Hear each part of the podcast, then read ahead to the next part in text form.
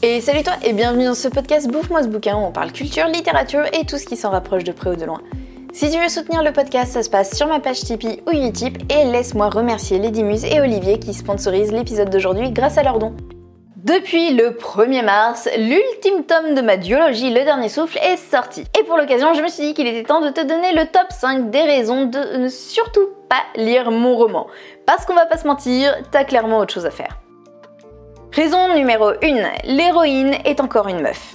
On parle d'apocalypse, de survie, de mort, etc., etc. Et pourtant c'est une meuf le personnage principal. Niveau crédibilité, on repassera.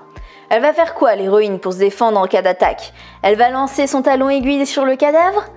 Et puis, quel intérêt de suivre les séances de ménage d'une meuf, même dans un monde apocalyptique? Un coup de balai, ça reste un coup de balai. Attends, attends, on me dit dans l'oreillette que l'héroïne est une apprentie soldat? Mais c'est quoi ces conneries encore? La place de la femme, c'est dans la cuisine, pas sur le champ de bataille. Raison numéro 2. Le premier tome est sorti en 2020 et depuis, t'as oublié de quoi ça parle. Non, mais c'est vrai, presque deux ans et demi avant la sortie de la suite, c'est bon, hein, tout le monde a oublié de quoi parler le tome 1 et on va pas le relire pour s'en souvenir. Ta pile de livres à lire est immense, c'est pas pour se retaper un truc que tu as déjà lu. Alors sache quand même que j'ai écrit cette suite pour qu'elle puisse être lue des années après le tome 1 sans perturber personne. En gros, oui, ça reste quand même mieux d'avoir lu le tome 1 avant, mais tu pourrais presque en fait ne lire que le tome 2 sans que ce soit trop perturbant. Le but, en changeant deux personnages principaux et surtout en faisant en fait ce saut dans le temps de 13 ans, c'était de permettre au lecteur de reprendre la saga deux ans plus tard sans être totalement paumé. Après, par contre, si t'as envie de relire le tome 1, hein, je vais pas t'en empêcher. Raison numéro 3, c'est la fin. Et oui, c'est le principe d'une duologie, il n'y a que deux tomes.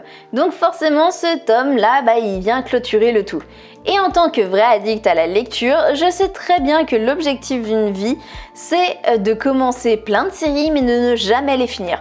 Donc si tu lis ce tome 2, tu auras fini une série. Et ça, on n'aime pas ça ici. Qui finit le moindre truc? Non, sérieusement. C'est beaucoup plus classe de pouvoir dire Moi? Ah bah j'ai 19 séries en cours, hein.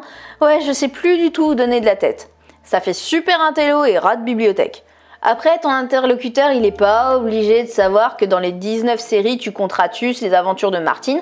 Mais dans le doute, si jamais il te demande de citer des noms de sagas que tu as toujours en cours, tu pourrais te garder sous le coude en fait la mienne et éviter de balancer euh, bah, Titeuf par exemple.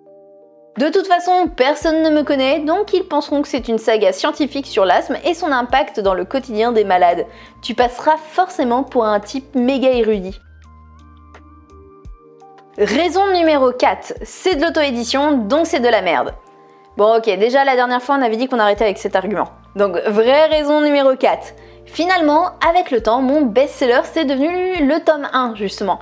Et il a une note de 4,3 sur Amazon. Et toi, t'es pas un mouton, tu veux pas suivre la tendance.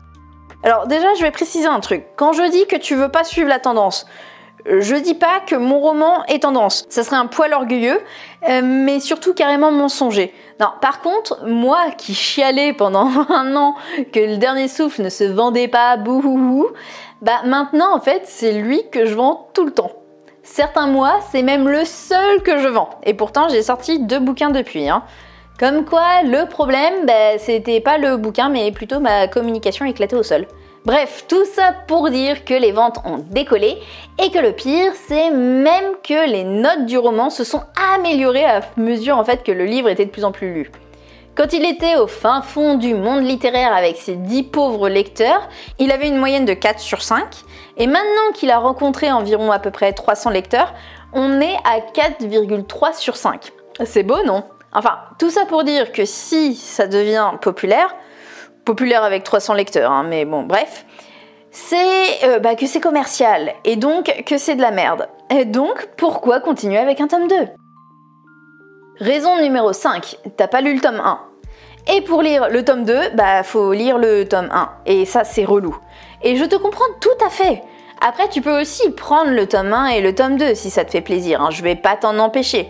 Après tout, une petite saga sur la fin du monde, l'apocalypse, une euh, catastrophe naturelle, bah ça occupe tes soirées. Et tu sais quoi, ça peut même t'aider à faire de beaux rêves si t'en as ta claque de la société actuelle et que tu fantasmes sur l'effondrement de la société. Non, et puis même si la saga est finie, bah je réfléchis à un petit projet sur le même univers, donc euh, bah franchement, pourquoi te lancer dans un truc qui pourrait avoir potentiellement une autre suite un jour? C'est relou un petit peu tous ces auteurs qui savent pas lâcher leur univers et pensent qu'on en a quelque chose à foutre de rester dedans. Voilà, c'est tout pour aujourd'hui. J'espère que cette vidéo t'aura plu. En tout cas, tu peux retrouver du coup mon bouquin sur Amazon ou sur mon site internet. Euh, attention, il n'y a pas beaucoup d'exemplaires euh, sur mon site internet de disponibles pour des raisons pécuniaires. Je n'ai pas pu faire un stock de malade. Bref, il euh, y en a pas beaucoup, donc euh, bah, si tu veux ton exemplaire, faudra peut-être un petit peu se dépêcher, sauf si ça ne fonctionne pas. Enfin bref, on verra. en tout cas, je te dis à la semaine prochaine, je t'embrasse fort, c'était Mélanie.